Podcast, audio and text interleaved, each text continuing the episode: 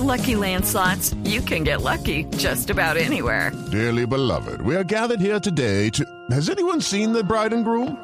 Sorry, sorry, we're here. We were getting lucky in the limo and we lost track of time. No, Lucky Land Casino, with cash prizes that add up quicker than a guest registry. In that case, I pronounce you lucky.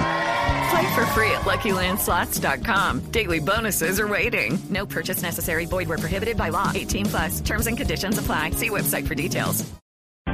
Las 9 de la mañana, un minuto. Aquí están ah, las noticias. Ah, Sobre las 10 de la mañana comenzará la audiencia de imputación de cargos y solicitud de medida de aseguramiento contra los siete uniformados involucrados en el desfalco al sistema de salud de las fuerzas militares. Esto podría ascender, recordemos, a 25 mil millones de pesos. Cristina Monsalve.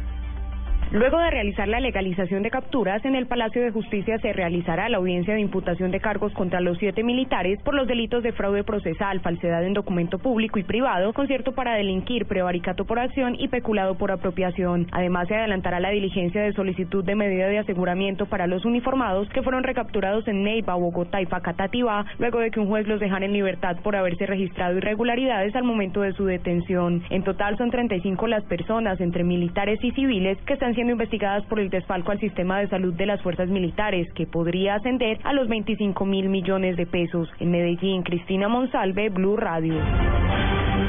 Cristina, gracias. A nueve dos minutos y hay expectativa. En una hora se sentará nuevamente el gobierno y FECODE para tratar de conjurar el paro de maestros. Natalia Gardiazabal. En una hora iniciará la última reunión del fin de semana entre el gobierno colombiano y los maestros agremiados en FECODI. Cabe recordar que el gobierno aceptó negociar en medio del paro por el cese de actividades natural por el fin de semana. Sin embargo, se desconoce si continuará con las negociaciones mañana y esta semana, teniendo en cuenta que los maestros han señalado que hasta que no existan acuerdos concretos, el paro se mantiene. Incluso para el miércoles 6 de mayo tienen prevista una toma por Bogotá. Las partes han manifestado voluntad y el gobierno busca que los 9 millones de niños afectados por el cese de actividades de los maestros puedan regresar a clases mañana. Los profesores, por su parte, esperan una propuesta en torno al incremento salarial, que podría decirse es el punto más álgido de las negociaciones. Natalia Cardea, Zabal, Blue Radio. Natalia, gracias. Cinco personas muertas dejaron varios hechos uh, violentos que se presentaron anoche en Bogotá. María Juliana Silva tiene los detalles.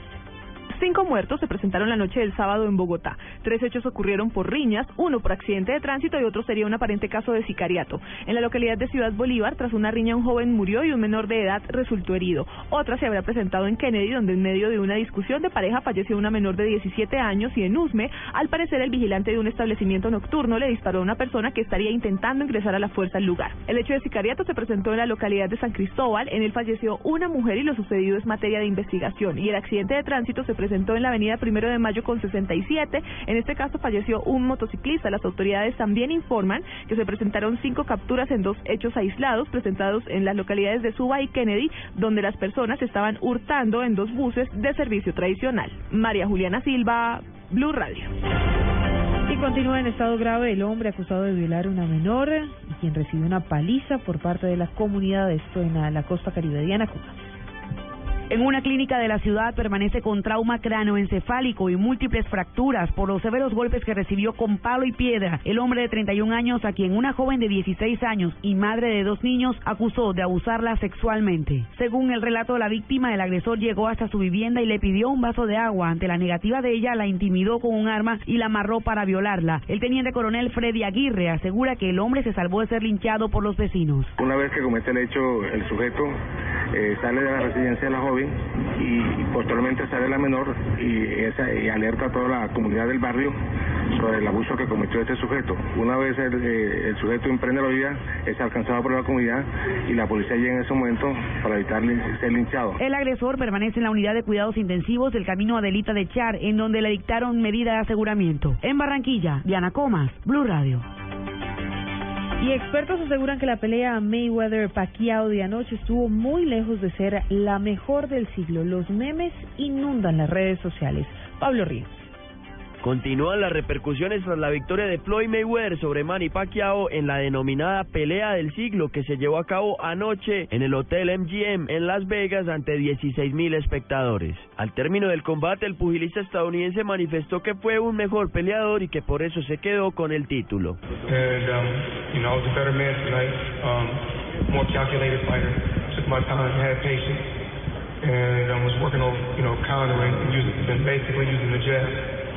Por su parte, Pacquiao dijo que pensó que había ganado y que su rival lo único que hizo fue correr.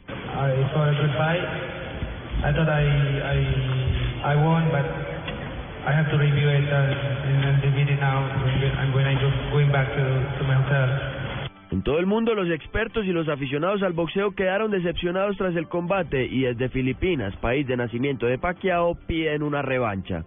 Pablo Ríos González, Blue Radio. Noticias contra reloj en Blue Radio.